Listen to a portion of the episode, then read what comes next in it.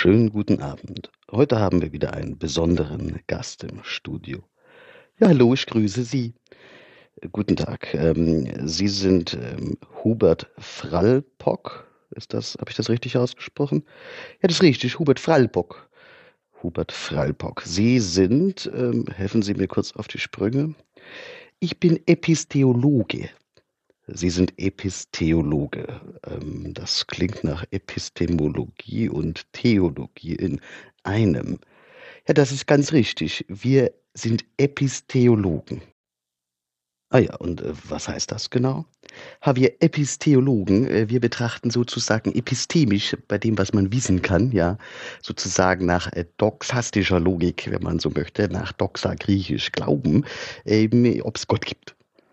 Ah ja, und ähm, was ist so Ihr Zwischenstand? Gibt's ihn? Ja, sicher. Ah ja, äh, das sind ja erfreuliche Nachrichten. Ja, der Nietzsche, der hat ja gesagt, Gott wäre tot. Und ich muss jetzt sagen, Gott lebt wieder, ja. Wir haben ihn sozusagen wiedererweckt ähm, und wissen jetzt, dass er existiert. Ja, das ist ja fantastisch. Also, wie sind Sie denn drauf gekommen? Es begann eigentlich mit dem Postmortem, ja. Also einer Untersuchung Gottes nach seinem Tod.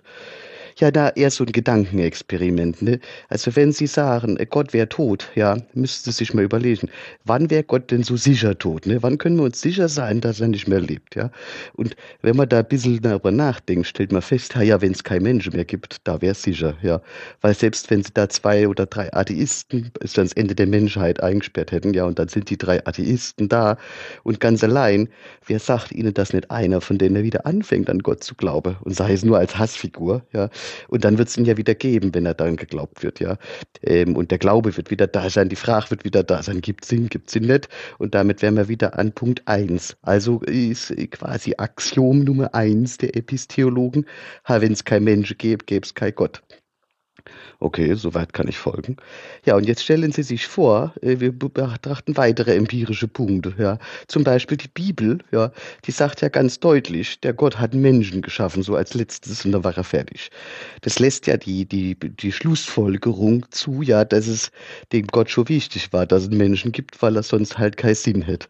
Und wir glauben halt, dass äh, sozusagen, äh, dass ein wichtiger Hinweis, ein Wink sozusagen der Autoren der Bibel war, dass der Mensch hier auch als notwendige Bedingung äh, zu betrachten ist. Ne? Und da gibt's natürlich jetzt viele Gottheiten, so allgemein, ne? und allen ist eigentlich gemein, dass die halt schon viel Wert drauf legen, dass man an sie glaubt. Ja. Das scheint also so, das zieht sich durch, durch alle Götter äh, weltweit und so historisch gesehen, dass halt Menschen dafür irgendwie nötig sind. Gut, also ist das schon Ihre Theologie, Ihre Epistheologie, Entschuldigung. Es gibt Menschen, deshalb gibt's Gott. Nee, das ist jetzt nur der erste Punkt. Ne? Das Postmortem zeigte ganz klar Herzaktivität. Jetzt ging's aber weiter. Ne? Äh, wenn der Gott, äh, der, lebt, ja, war, wie, was ist er für einer? Ne? Und da haben wir halt, wie sie seine Entstehungsgeschichte angeguckt. So, so man müsste sich das vorstellen, wie sie die Anamnese des Adoleszenten Gottes, bis er halt erwachsen wurde. Ah ja, das äh, klingt auch nach einem vernünftigen, wenngleich ein bisschen skurrilem Vorgehen. Ha ja, hören Sie halt mal zu, passen Sie auf. Also, Gott ähm, war ja äh, von Beginn an nicht einer, ne? Das waren ja mehrere. Es fing an, das wissen ja alle so mit so Flussgöttern und mit, mit Baumgöttern, das waren so Naturgottheiten, die also die, die schicksalhaften Schläge, die die Menschheit zu erleiden hatte, äh, Fluten, Überschwemmungen, aber auch Trockenheiten und riesige Gnuherden oder tote Gnuherden, ja. Das war eigentlich so ein Mittel, diese Willkür irgendwie mit Sinn zu versehen. Also insbesondere der Willkür was entgegenzusetzen. Halt so ein Regentanz, ja, ob der dann was gebracht hat oder nicht, ist egal. Hauptsache man hat Hoffnung gehabt. Das waren also Hoffnungsmaschinen, wieder die Naturgewalten. Ja. Das ist zu, zu einer Menschheitshistorie sicherlich ganz praktisch gewesen, um so Gruppenkohärenz zu behalten im Angesicht äh, quasi unmenschlicher Widrigkeiten. Aber das sind noch keine richtige Gottheiten, ja. Das ist quasi einfach der Zufall, ja. Äh, der Black Schwan mit Sinn versehen, damit die Gesellschaft nicht auseinanderbricht. Da ist er halt noch sehr instrumental, der Gott. Aber jetzt gucken Sie sich mal an, wenn es jetzt weitergeht, plötzlich, äh, viele kennen das ja, deswegen nehme ich das alte Griechenland mit dem Götterpantheon hier auf dem Olymp drauf. Die Götter Götter sind ja nicht Gute, das sind ja jetzt kein Hüter von Moral und Anstand, das sind ja wilde Gestalten, ja, der, der Zeus, wie der durch die Landschaft vögelt, das ist nicht mehr, nicht mehr feierlich. Und so geht's auch anderen Gottheiten, die haben Emotionen und all den Gottheiten, äh, übrigens nicht nur in Griechenland, wie gesagt, nur ein Beispiel, gell, ist ja in Persien und in den äh, alten Hethiterreichen genau das gleiche Pantheon quasi, sehen Sie sich die Götter an und stellen fest, die sind alles so Grundeigenschaften, ja, Grundeigenschaften, die halt den Menschen ähm, jetzt nicht zwingend individuell gemein sind, aber wo so schon so eine ganze Gruppe so handeln könnte, ja. Wenn Sie zum Beispiel die Kriegsgötter nehmen, ja, die Athene im alten Griechenland oder jetzt mal schwupps nach Indien, ja, Shiva, die Göttin, der Gott der Zerstörung, ähm, Brahma, ein anderer Gott des Aufbaus der Fruchtbarkeit oder Demeter halt, ja, im, im Rom die Fruchtbarkeit und so. Wenn Sie das angucken, sind das ja alles Zustände, in denen sich eine Gesellschaft befinden kann. Und je komplexer eine Gesellschaft ist, desto mehr Zustände können ja gleichzeitig in ihr rumwabern. Und dann stellen wir fest, hat die Gottheiten sind eigentlich nur Sinnbilder dafür, wie sich unterschiedliche Aggregatzustände und Strömungen einer Gesellschaft verhalten. Ja, das ist ja erstmal ein relativ systemischer Ansatz, wenn ich das richtig verstehe. Gott, Götter sind also eigentlich nur Symbolfiguren, die bestimmtes gesellschaftliches Verhalten erklärlich machen. Ah nee, das springt zu kurz. So, das ist ja, geht ja nicht nur um Erklärung, es geht auch um Lenkung. Ja, wenn Sie jetzt so eine Gesellschaft im Aggregatzustand Krieg haben, nach welchen Regeln funktioniert die dann? Dann müssen sie halt gucken. Und wenn sie da so eine Gottheit haben, der sie ein bisschen anthropomorphisch Eigenschaften verdient haben, ist es für so eine Gesellschaft schon eine gute Handreiche, ja. Oder wenn sie dann eben Götter haben, die, der Gott des Meeres, ja, der wird halt sauer, wenn man irgendwie den Wind freilässt. Das ist ja ganz klassischer Segeltipp, wo sie halt versuchen, Seemännern, ja, ähm, Anweisungen ins Blut zu tätowieren, ja, in, in das limbische System zu hämmern, einfach aus Angst oder aus Lust, dem Gott zu dienen. Ne? Und das sind quasi Aggregatzustände, die aber eine Schwachstelle hatten. Jetzt machen Sie eine Kunstpause. Ja, richtig, damit Sie halt nachfragen können. Ah ja, äh, welche Schwachstelle? Ganz richtig, welche Schwachstelle ist die logische Frage. Und da ist jetzt halt so, gell, der Zeus, der hat sich ja durchaus mit anderen Göttern verkracht. Der gilt so als Herr der ganzen Mischpoke. Aber eigentlich, wenn man mal ganz ehrlich ist, ist es halt nicht. Ja, der ist halt irgendwie der Oberste. Aber mehr war es das äh, auch nicht, ja. Und da ist jetzt halt der Monotheismus eine ganz klassische Innovation. Und diese Innovation heißt, es gibt ein Obersten, ja, einen, der das Ganze zusammenführt. Und das ist ganz klar auch wichtig, wenn Sie eine Gesellschaft haben, ja, die, die quasi, wo die einzelnen Aggregatzustände und vielleicht auch gesellschaftlichen Schichten, ja, siehe Indien wieder, Sprung rüber, wo unterschiedliche Schichten halt auch unterschiedliche Gottheiten haben. Da haben sie zum Beispiel die Krama Vedada, die ist halt eher so eine Gottheit, die von den unteren Kasten verehrt wird. Die gucken die Brahmane mit dem Arsch nicht an. Ne? Und so sind halt unterschiedliche Moralvorstellungen, unterschiedliche ethische Grundsätze und unterschiedliche dominante Handlungsmuster in den jeweils systemischen Gottheiten gebunden. Und jetzt kommt's. Ah, ich bin gespannt. Ja, jetzt kommt's. Jetzt ist nämlich so, dass es eine Denkrichtung des Panpsychismus gibt. Ja, Panpsychismus heißt, dass Systeme bei ausreichender Komplexität irgendeine Art von eigenem Bewusstsein entwickeln.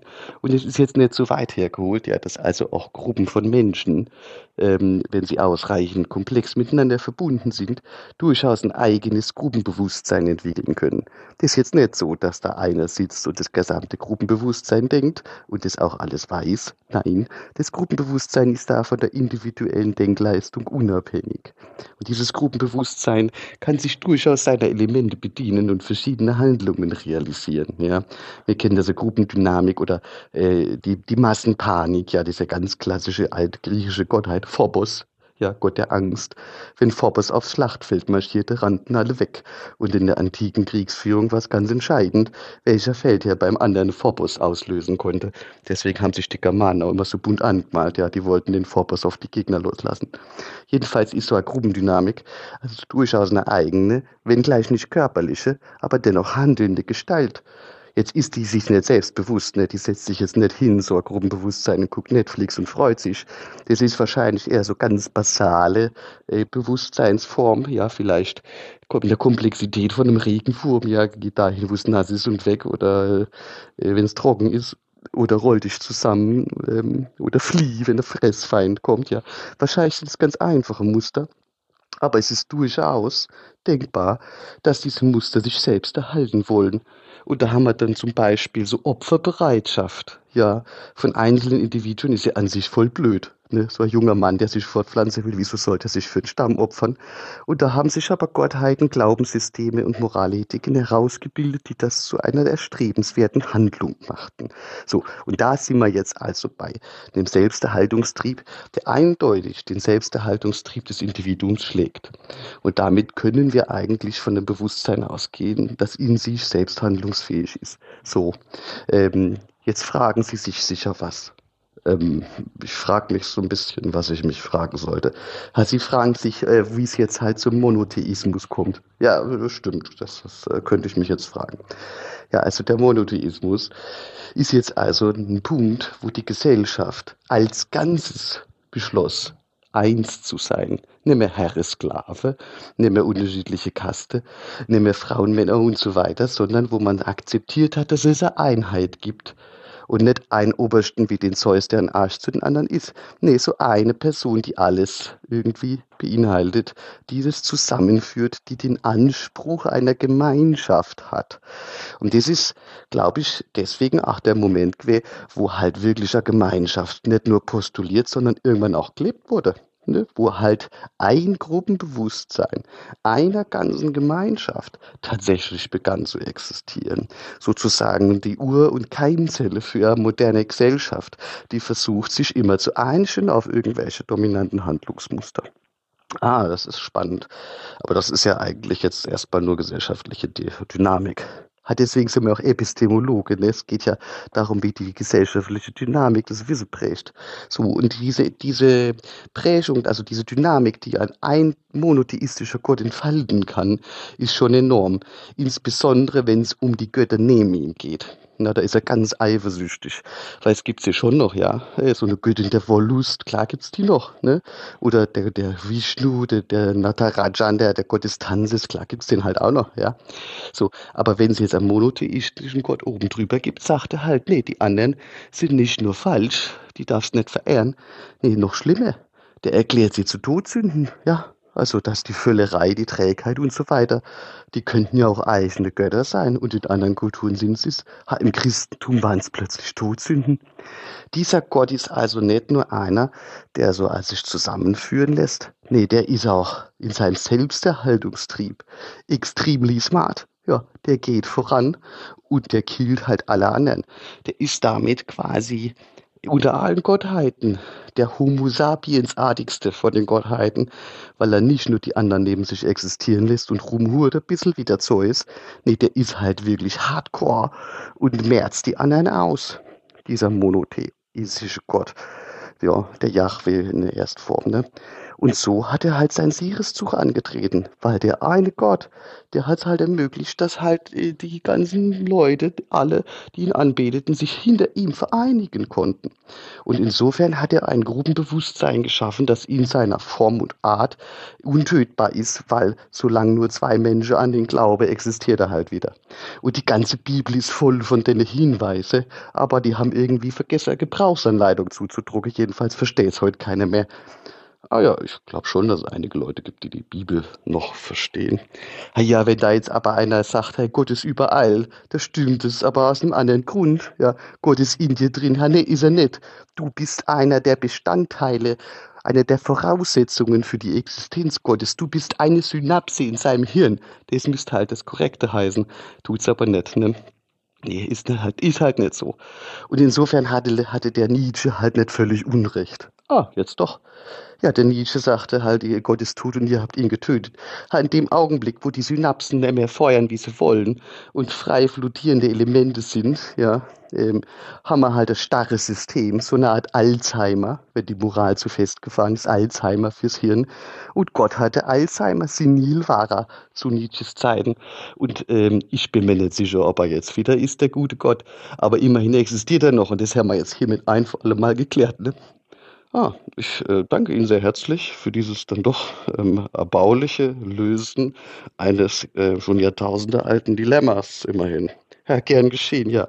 Äh, wenn Sie wieder was brauchen, sagen Sie Bescheid. Ich löse das gern auf alles, ja. Ja, äh, ich danke und wünsche Ihnen noch einen schönen Abend. Ja, auf Wiedersehen. Ja, und auch an unsere Hörer. Ähm, ich hoffe, dass äh, dieser Gast ähm, erbaulich war und vielleicht hatte der eine oder andere seinen Glauben in einen rachsüchtigen monotheistischen Gott wiedergefunden. Auf Wiederhören.